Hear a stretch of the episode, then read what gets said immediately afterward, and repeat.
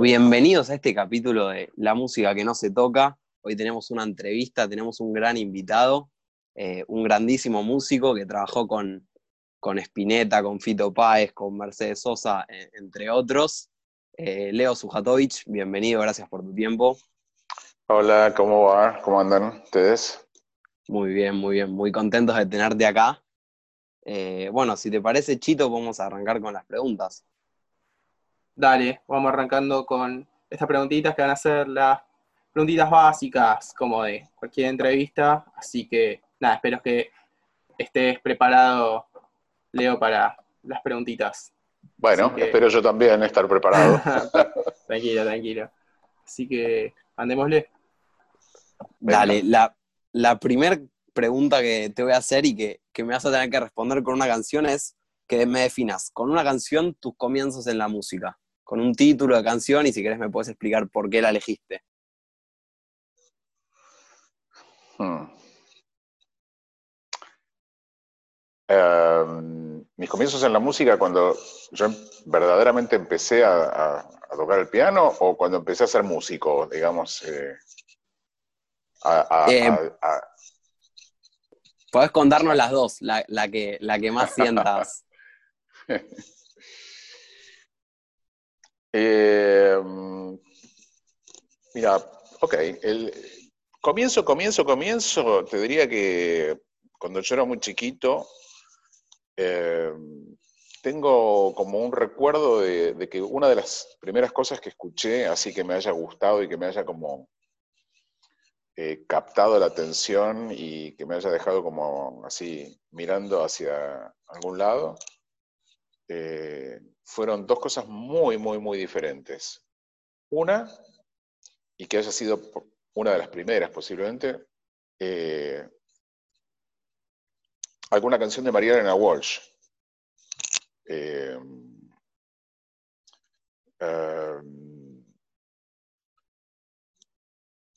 que, a ver, que podría haber sido La pájara pinta, alguna canción, creo que era Sí, una canción súper triste. Este, y, paralelamente los Beatles. Por ejemplo, me acuerdo que eh, Help podría ser una canción así, si no fue la primera, eh, pudo haber sido una de las primeras, así que me volaron el, el bocho, ¿viste? Como, ¿qué, es esto? Yo tendría ocho años, ponele. Este, yo te tengo una preguntita, Leo. ¿A qué vos, por qué crees, por qué se ve este contraste entre un tema de María Elena Walsh y un tema de los Beatles? ¿Por qué crees que está? Bueno, porque, porque son, son músicas que, eh, que tiene que ver con los primeros discos que, que mi mamá habrá comprado en su momento. O sea, eh, nosotros teníamos, me acuerdo, un tocadiscos de esos Wincophonic chiquitos. Este, y un día eh, apareció en mi casa, no sé si ustedes que son, son bastante más jóvenes que yo, saben lo que es un Grundig. Este, yo no llegué ahí. Bueno, eh, ¿y la marca Grundig les suena? A mí me suena.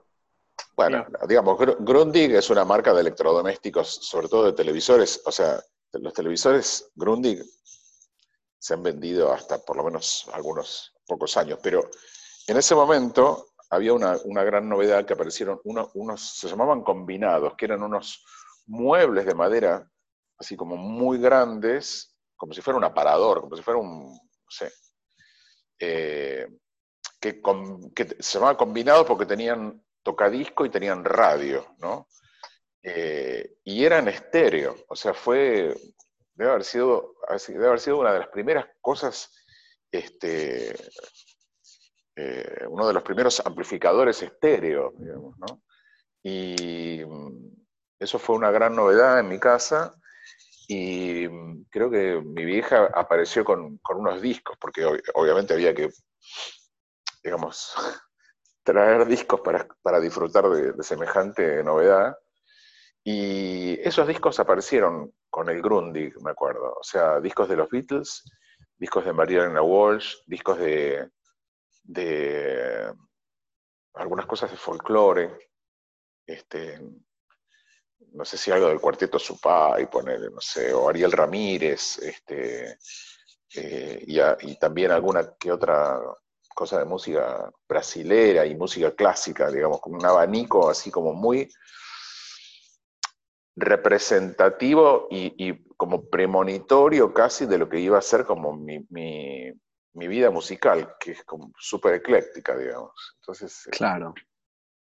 Me, gusta esa diversidad, esa variación de música que se, se, iba formando a través de discos que llegaban y que se podían conseguir, ¿no? Y sí, así fue, tal cual. Y arrancando como músico, ¿cuál fue el, el primer tema propio que compusiste o que le pusiste letra?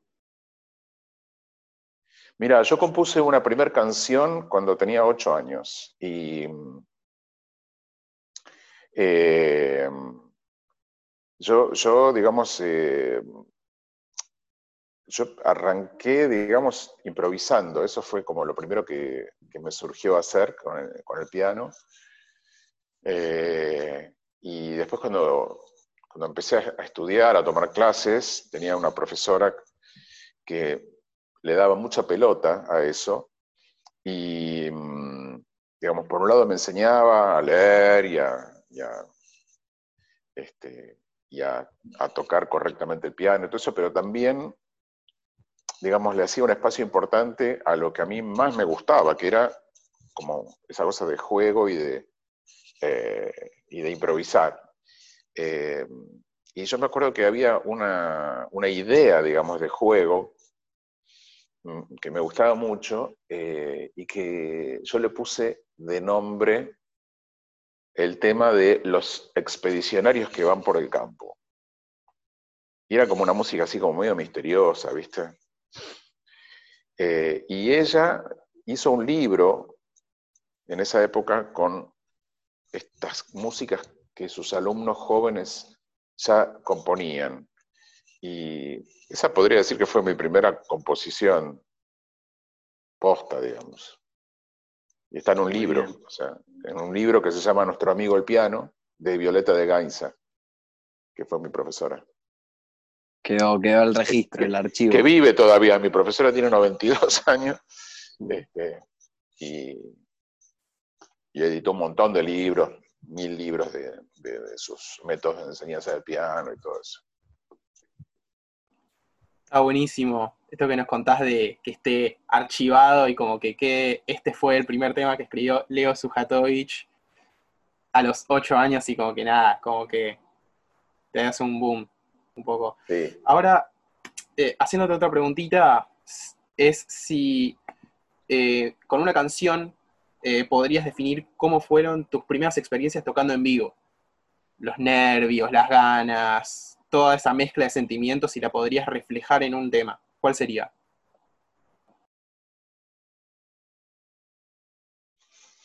Ah, difícil. Medio complicada esta pregunta, ¿eh? Tipo, mucho que pensar, supongo. Lo que pasa es que eh, vos, me estás pidiendo que yo haga la música de la, de la película de mi vida. Podría, podría, podría ser así, claro. Sí. Sabemos que sos bueno musicalizando y poniendo, por así decirlo, un soundtrack. Pero, pero te juro que me resulta mucho más fácil sentarme a componer que pensar en un tema que, pinte ese cuadro, digamos. Pero vamos a, intentarlo. Eh, mirá, eh, tendría que ser un tema, un tema un tema de rock medio, medio pesadito, pero digamos al estilo de, de Led Zeppelin, por ejemplo, porque me acuerdo que eh, la primera vez que yo toqué eh, en vivo, digamos, un concierto como importante, fue con una banda que se llamaba Tantor.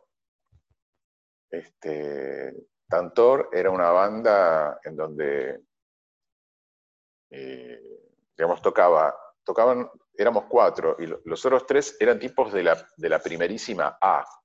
Digamos, era Rodolfo García, que había sido el baterista de, Almendra, eh, Machi Rufino, que había sido el bajista de Invisible, y Héctor Stark, que había sido el guitarrista de Aquelarre, junto con Rodolfo también. Y yo, era yo tenía 18 años. Y, bueno, grabamos un disco y ese disco se, finalmente se, iba a presentar en el Teatro Astral, en Calle Corrientes. Y dos o tres días antes me agarró una gripe así tipo que volaba de fiebre, ¿viste? O sea... Un garrón. Pero me sentía horrible. Eh, y bueno, qué sé yo, era complicado porque, por suerte creo que veníamos ensayando, digamos, no había problema musical, pero, pero bueno, digamos, me estaba como empezando a perder las previas, viste, a, a, mi concierto de, como debut en algún sentido, pero la cosa se empezó a complicar, a complicar más, y llegó el sábado, creo que era un sábado, y yo estaba re para atrás. Eh, en la cama, todo mal. Y me acuerdo que, nada, vino un médico a mi casa y me dijo, mira, vos la verdad que no, estás para salir. y imagínate la situación, digo, mira, hay un teatro vendido, qué sé yo, un concierto, o sea, yo no, tengo que hacer algo, ¿viste? Y bueno, no sé, este, abrigate mucho, tomate no sé qué pastilla, qué gotas de no sé qué me dio. Y yo me subí a un taxi.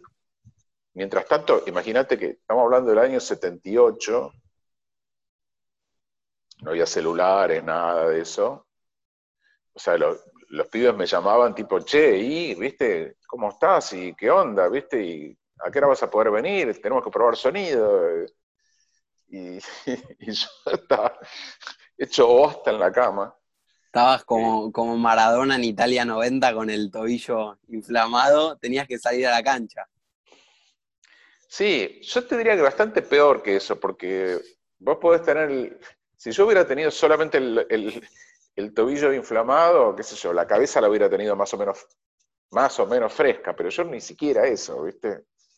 Me dolía la cabeza, tenía fiebre, todo, todo mal. Estabas tirado para abajo. Estaba horrible. Y, pero bueno, digamos, yo creo que a partir de que el médico, ahora para volver un poco a la cuestión musical, eh, yo le pongo play a, a, cualquier tema medio pesado de Led Zeppelin porque arrancó ahí un, una, una, escena de película, ¿viste? Yo tratando de levantarme de la cama con, la fuerza que me quedaba, subiéndome. Aparte era invierno, eso me acuerdo, me hacía un frío de la puta madre. Eh, y llegar al teatro parecía que me, estaban como agarrando así, ¿viste? tipo percha. Y me subí ahí, que, estaba, estaban mis teclados puestos ahí, este, y casi como que marcamos cuatro y arrancó el concierto. Y aparte toda mi familia estaba también ahí, me acuerdo mi abuelo, que tenía casi 80 años en primera fila, pobrecito mirándome, este, sin entender demasiado qué pasaba, pero preocupado también porque tenía al nietito ahí enfermo arriba del escenario. O sea que, no sé, me parece como muy de película y yo le pondría a Led Zeppelin atrás de eso. Perfecto. Eh, bueno, ahora arrancamos con el segundo bloque que te voy a explicar más o menos cómo es. Nosotros vamos a poner un tema y a partir de ese tema nosotros te vamos a hacer una pregunta y vos vas a contestar más o menos en relación a la pregunta y en relación al tema qué es lo, cuál sería la respuesta indicada, qué es lo que sentís. Dale. ¿Entendiste? Dale, perfecto. Bueno, pasamos con el primer tema, Leo. Dale.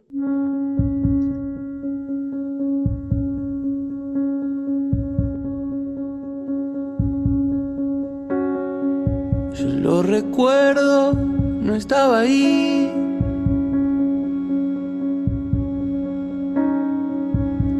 Contaron para no olvidar. Bueno, ese es el tema, no se borra. La pregunta es, ¿qué sentís vos al escuchar a tu hijo en este caso hablando de un tema como la AMIA y mencionándote a vos como que se lo contaste siendo su padre y que fuiste el encargado de contárselo y de, nada, de que tu hijo haya crecido tanto en la música o en la vida con tus valores, por así decirlo. Bueno, eh, con mucha emoción, debo decir que, que me resulta fuertísimo muy fuerte, muy fuerte. Eh, porque bueno, digamos, eh, que Mateo haya escrito esa canción eh, no hace más que confirmar de algún modo el, alto grado de sensibilidad que él tiene y compromiso, ¿no? Este, eh, y, digamos, él escribió esta canción desde un, desde un lugar eh, de honestidad brutal. Porque lo primero que él dice él es que, recuerda que él no estaba ahí. Pero, o sea, alguien podría haber dicho sí, porque yo sé que la AMIA y que el, el desastre y la bomba. No, dice yo ahí no estaba. Y recuerda que no estaba. Y la importancia de esto de ir contándolo para que no olvide. Pero al, pero al toque, pero al toque, justamente, redobla, redobla la apuesta diciendo, me lo contaron para no olvidar, y, lo, y digamos, y lo fundamental que alguien, digamos, de su generación pueda, digamos, este, hablar de esto, ah, digamos, como concepto de me pasaron la posta y yo tengo que pasar la posta, ¿no? La posta en el sentido de como carrera de posta, ¿viste? Cuando, o sea... Claro, la, la continuidad. Es alguien, exacto, es alguien que recibe un mensaje y después lo tiene, se lo tiene que pasar a otro, ¿no? Claro, y qué mejor que transmitirlo a través de la música y el compromiso, digamos, de, poder ponerlo en,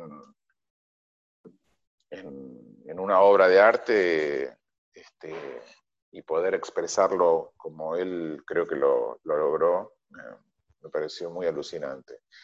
Él, me lo mostró cuando recién lo había hecho.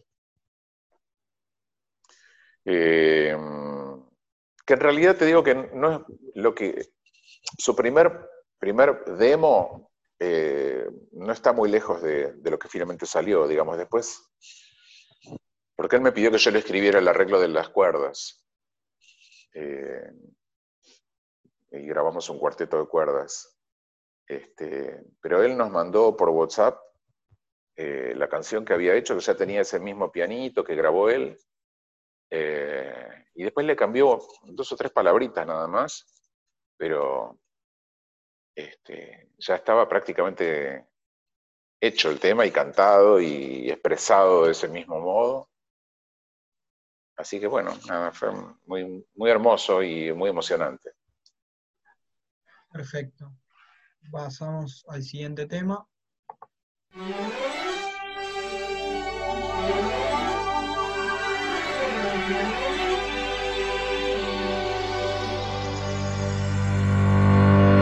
Dejaré mi tierra por ti, dejaré mis campos. Bueno, un beso y una flor de, Fito. Con esto contanos, queremos saber qué se sintió tocar con Fito, la experiencia, cómo salió.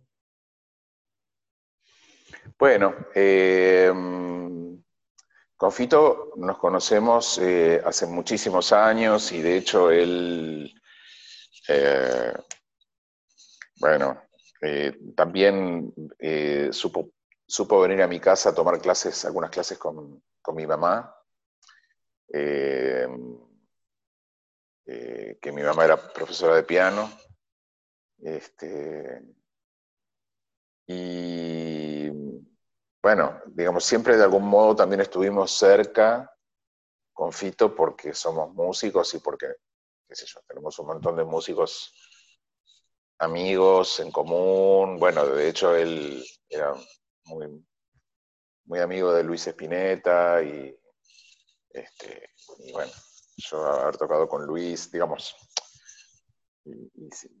tenemos una edad casi muy parecida, nos llevamos dos, tres años. Este,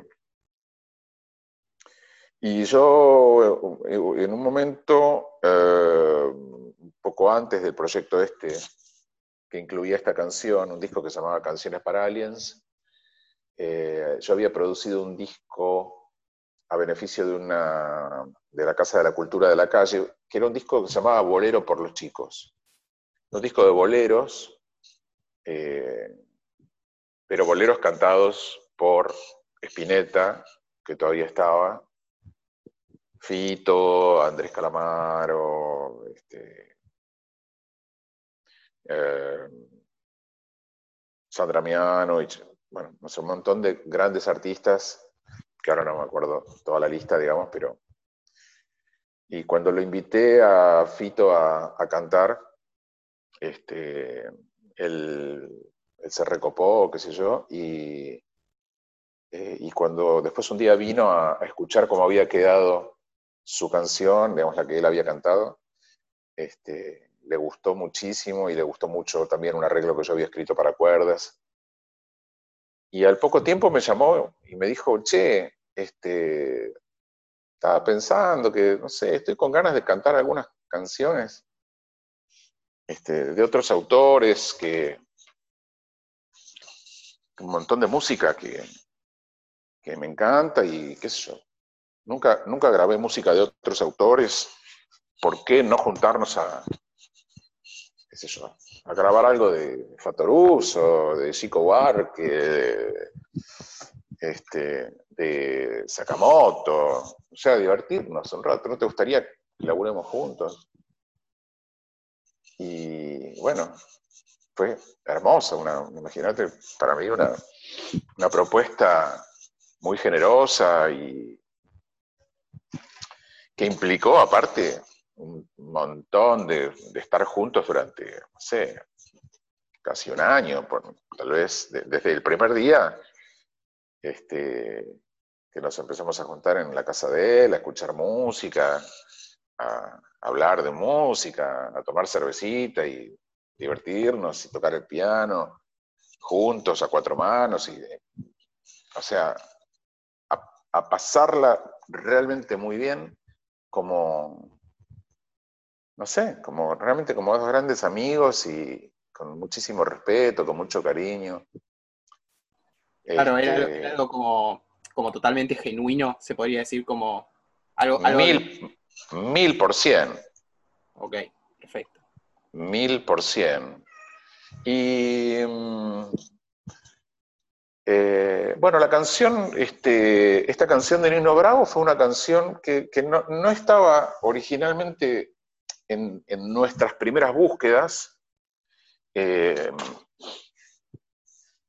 y fue una canción, me acuerdo que, propuso alguien de la compañía. Y a Fito le encantó. Este, es una, digamos, es una canción que es una de las canciones, digamos, te puede gustar, no gustar, te puede gustar Nino Bravo, ¿no? Qué sé yo, pero la verdad que como canción es una de las canciones más redondas del género popular. Este, así que bueno, eso fue, fue una de las de las este, de los motivos de, de diversión también, para pasarla con Fito. Muy bien, bueno, pasamos al siguiente tema. A ver si está por ahí.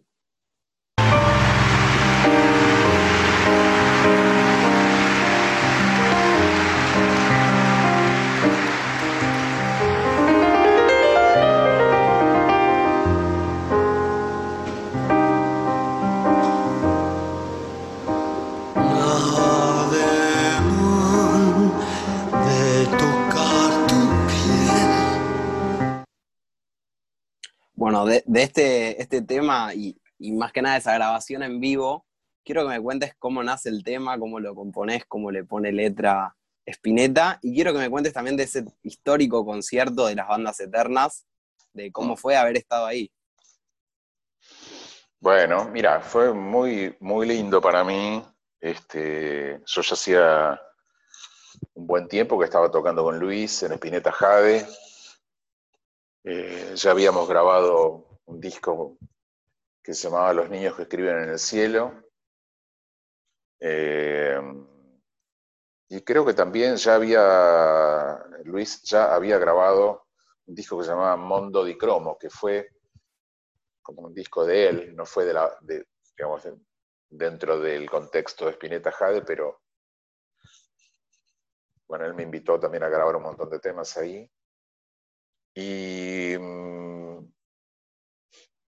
me acuerdo que una vez yo estaba, eh, había llegado a un ensayo de Spinetta Jade, eh, y llegué y me, me, había puesto a tocar un, tema que yo estaba como medio, como los acordes de este tema que yo estaba como empezando a querer componer. Y de pronto, y de pronto entra Luis, que llegaba al ensayo. Este, ¿Qué tal? Che, uy, qué lindo eso que estabas tocando, ¿qué es? Yo dije, no, no, no, temita que estoy. No, pero está bueno, a ver, tocalo de vuelta, tocalo de vuelta. ¿Viste? Se puso como insistente, ¿viste? Que quería escucharlo de vuelta. Entonces eh, puse a tocarlo de vuelta. Este, y mientras yo lo tocaba, él este, abrió el estuche de la viola y, se puso a, como a, sacar los acordes de lo que yo estaba tocando, como a seguirme con eso. Este, y yo la verdad que estaba como medio, wow, qué copado que se cope, digo, ¿no? O sea que este, como que le, le gustaba. Y, y nos quedamos un buen rato tocando y eso, esa vuelta que tenía el tema y qué sé yo. Y después, eh, no sé, creo que ponerle a los dos o tres días que yo ya tenía como un poquito, me había puesto como a laburarlo y a, buscarle un poquito más de forma y a redondearlo más y qué sé yo, este, caí al ensayo y le mostré y me dijo, uy, está buenísimo, qué sé yo, pasaba el resto de los acordes, me dijo, bueno, eh, vamos a grabarlo, y porque siempre teníamos algún grabadorcito de esos chiquitos a cassette, viste, tipo de periodista. Y me dijo, bueno, por ahí le pongo letra. Bueno, impresionante, viste, qué sé yo. Y después de algunos días apareció con la letra. Este, eh, y, aparte de un modo, me acuerdo, como muy humilde, tipo, bueno, decime si te gusta, qué sé yo, ¿no? Como, este, y, bueno, cuál fue tu reacción al ver la, letra que le había puesto? Yo estaba tipo pellizcándome, ¿viste? O sea, no puedo creer que Spinetta le había puesto una letra a una música mía. Era una cosa que yo jamás en la vida me hubiera imaginado que iba a suceder. Eh, yo tengo una duda sobre esto. Eh, Spinetta, como que Laura que lo caracteriza es más bien poética, por así decirlo, como a vos también te, iba es, por ese camino, como que escuchaste la letra, que es una letra muy linda, y, y nada, como que te gustó el camino que tomó con la letra y todo al principio. Sí, sí, porque aparte, este, Eh, en, realidad me voy acordando de algo más, eh, que muchas veces cuando uno está componiendo una canción, por ahí, eh, que, digamos, que todavía no tiene letra, ¿no? Muchas veces vos estás ahí tocando, qué sé yo, y se te ocurre alguna palabra o alguna algo que te acompaña, algo que te ayuda a, un, discurso musical, ¿no? Este, y que sentís que, no sé, como si yo te dijera, no sé, ah, quiero el sol, quiero el sol, quiero, quiero el sol, quiero el sol, y no sabés qué más va a llevar de letra la canción, pero por ahí quiero el sol termina siendo un disparador de algo, como una, como una cuña, algo que se mete, algo que, que ayuda a generar o nuevas ideas eh, y vida siempre fue algo que yo cantaba cuando estábamos tocándolo. O sea, y era lo único que yo cantaba. Eh, cuando yo le cantaba la melodía, ¿no? Eh, en un momento, yo recuerdo que en un momento canté vida siempre, vida siempre, bla, bla, bla, bla, bla, ¿viste? Nada más. Y él lo agarró eso. Entonces, cuando yo después corroboré que él no solo lo agarró, sino lo desarrolló y, e hizo un, poema de eso, no sé, no, no podía creer. O sea, además de ponerle eh, letra a tu, a tu canción, le puso un poema al título que vos habías tirado. Como que la hizo en siquiera, torno a vida siempre. Que ni siquiera, que te repito, ni siquiera era un título.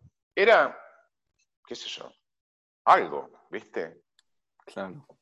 Que si él hubiera venido con, con, una letra que en lugar de decir vida siempre decía cualquier otra cosa, hubiera estado genial seguramente también, digo, ¿no? Pero, pero bueno, fue...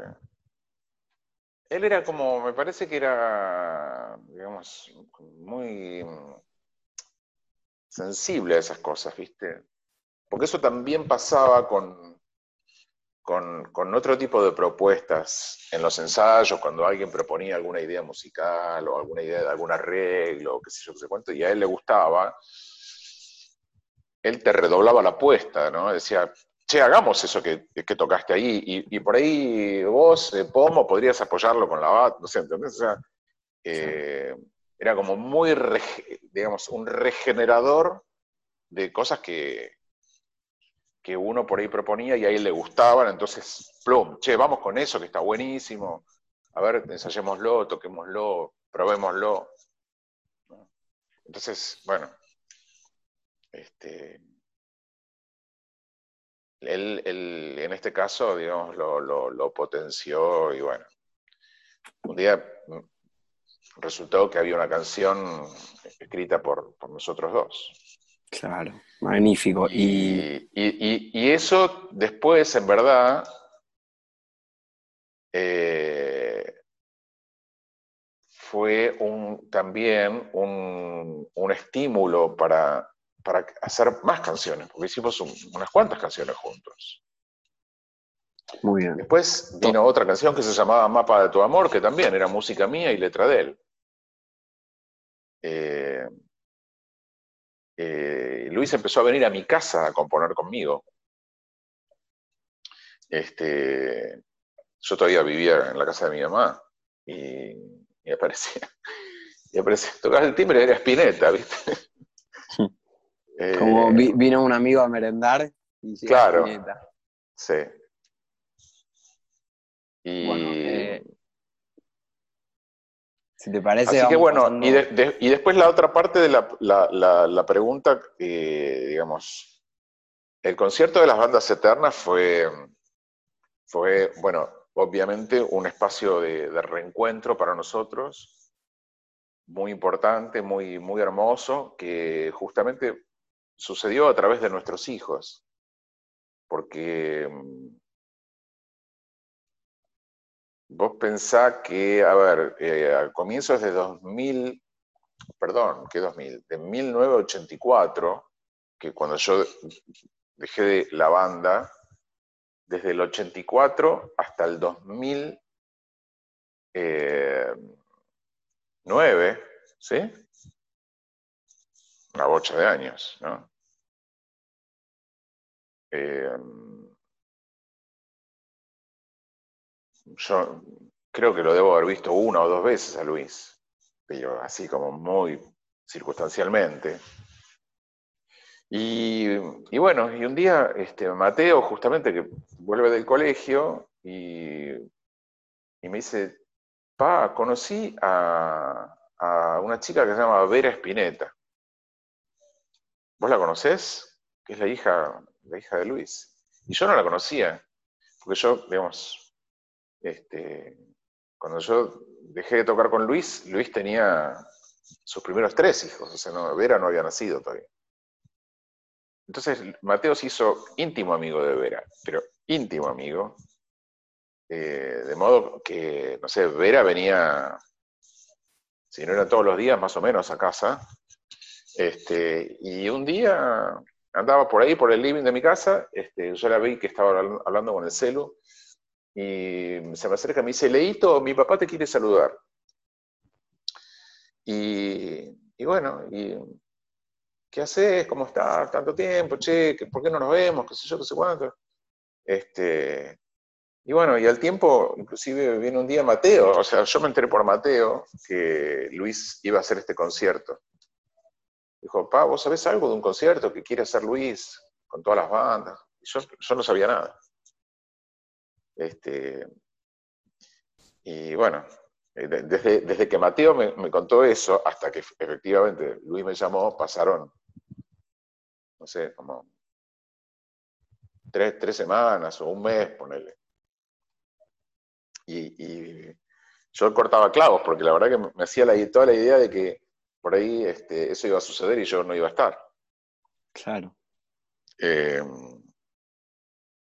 y bueno, finalmente Luis me llamó y este, me dijo, che, mira, me encantaría, ¿por qué no nos juntábamos y, y pensábamos a ver qué, qué, vamos a hacer?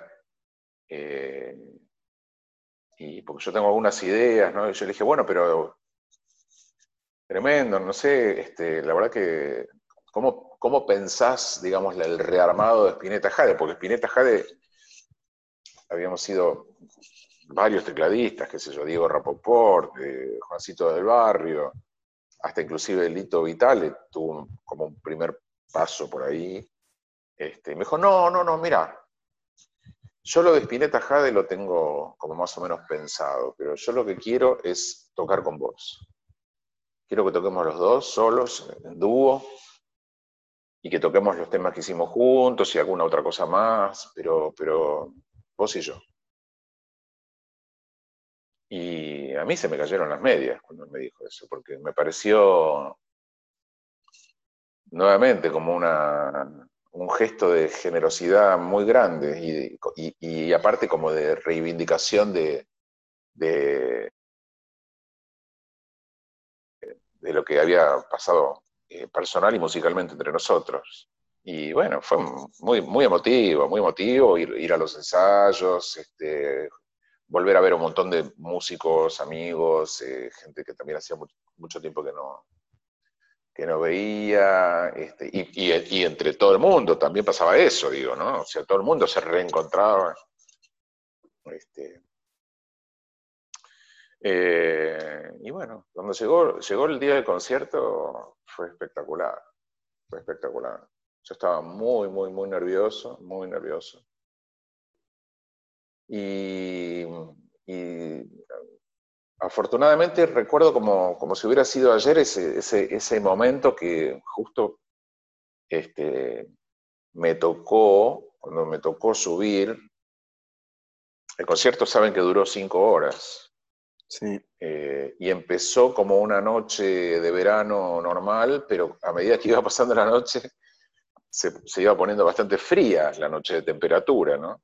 Claro. Este, pero cuando me tocó subir a mí, todavía no hacía frío, por suerte. Y, y yo estaba, nada, tenía una camisa, y cuando me puse a tocar, la, la, esa sensación de que había una, una, mini brisa que me estaba como dando la bienvenida este, a, subir a ese lugar y con Luis ahí al lado, este, poniéndome cara como, dale, ahí vamos y, y el estadio de Vélez al taco y en silencio, pero total. Lo único que verdaderamente, lo único que realmente yo escuchaba era esa brisa. Eh, y en el video de que, del concierto que se ve que poquito así, que se me movía un poquito la, la camisa y el pelo y qué sé yo. Y, y eso fue como un disparador para empezar a tocar. Este, Hermoso, casi, casi de película toda esta historia de, de la canción y de cómo te contacta a través de la hija y bueno, el tremendo concierto. Ya eh, para ir cerrando la nota vamos a pasar al, al juego final que dale. te, te habíamos contado un poco, le contamos a la gente, nosotros vamos a poner una canción y Leo va a tener que adivinar qué canción es y quién la canta. Eh, así que va a tener, por cada canción va a tener esos dos puntitos para sumar. Vamos a ver cuántos puntos suma y cuántos suman los futuros entrevistados. Dale, vamos. Ahí va la primera canción.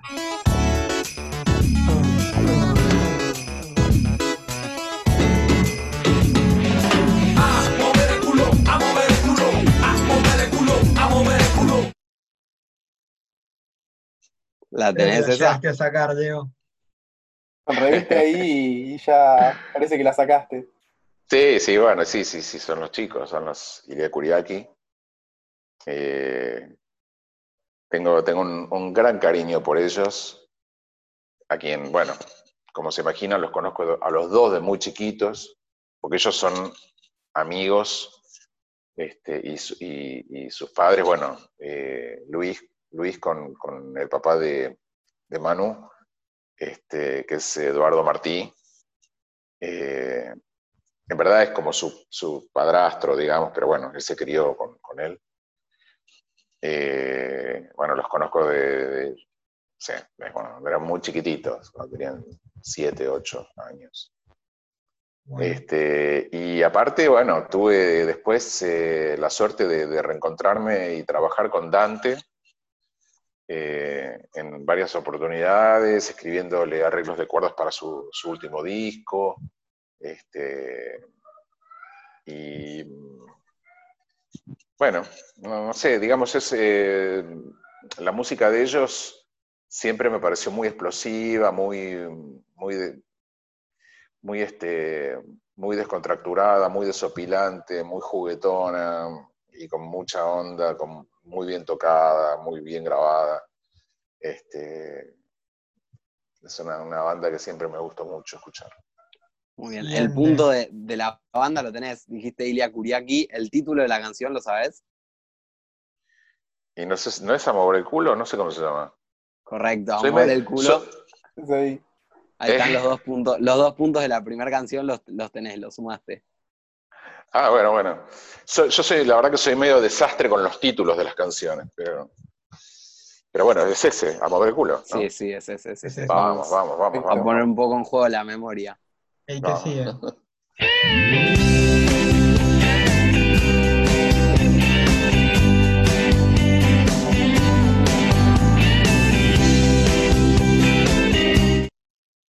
¿Ya lo sacaste, Diego?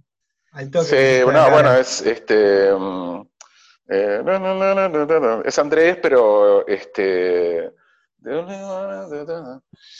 En tu cadera.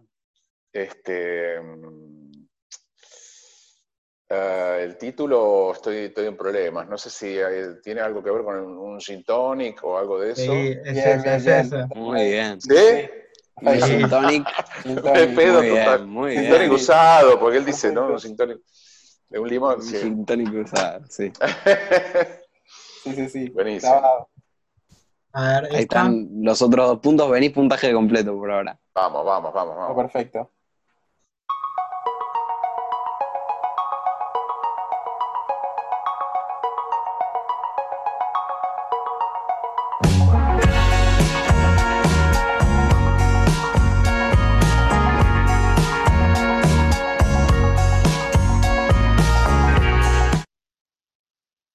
Para acá me la hicieron un poco más fácil.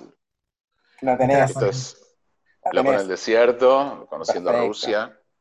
Bien. A ver, esta.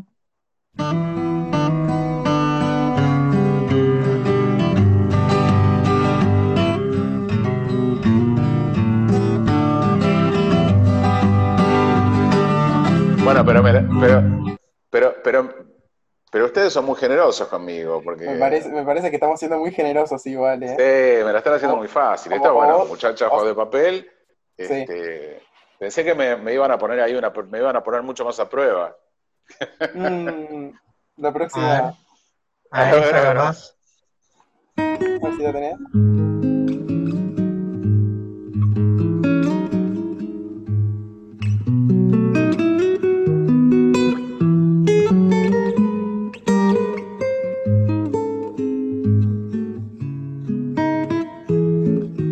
Llegaste, Diego? Todavía no la sacaste. No. No sé para qué Ah, bueno. viniste. Ok, sí, sí, sí. Eh, Ya por la voz supongo que sacaste quién la canta, pero... no, sí, sí, es la negra. Este, Perfecto. eh, ¿Cómo se llama esta samba? Eh, eh, Samba para... Para no, para espera, o era eh, samba, samba para no morir o samba para no volver. Va por ahí, va por ahí, va por ahí. Samba Ah, para no. está bien. Samba para está bien. Samba. Ah, eh, ay, viste, yo te dije que era medio Tranqui, con, tranqui. con los nombres de las canciones. Te confiaste mucho al principio y ahora... No, claro, es que me pintaron un panorama como muy fácil Claro. ustedes. Este, mi samba. Eh, eh, espera, ¿cómo es el, estribillo? Para. Dijiste samba para vos. Samba para olvidar. Perfecto. Esa, samba para olvidarte. Y a ver, esta un poco más, un poco más nuevita.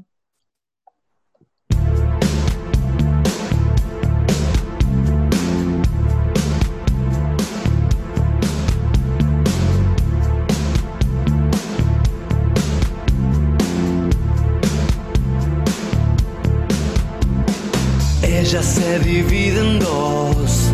Las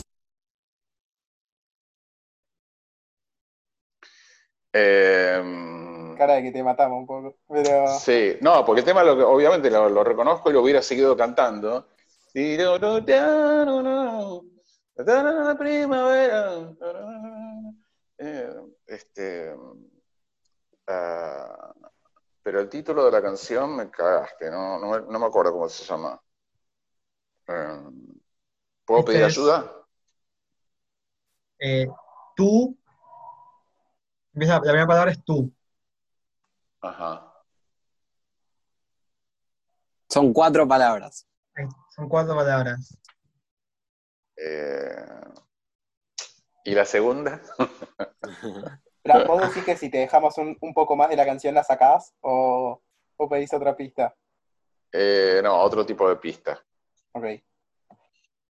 A ver, las- la segunda se relaciona un poco con la canción que cantaron con Spinetta en, en las bandas eternas.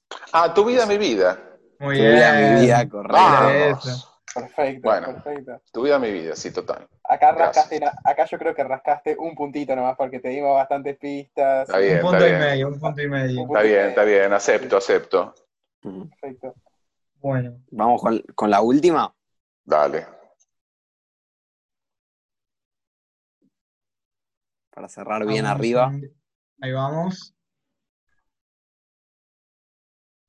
La que queda, última, ¿eh? Dale. ¿Qué me importa si yo me muero de plena?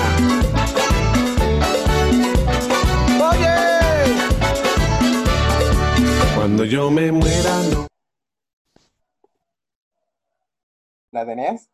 Sí, eh, es el negro Rada, este, y no sé si no se llamaba eh, Me muero de plena. Muriendo Te de tira, plena. te tira ahí en la intro un, un centrito, muriendo de plena, muy linda. Ah, canción. muriendo de Yo te- plena.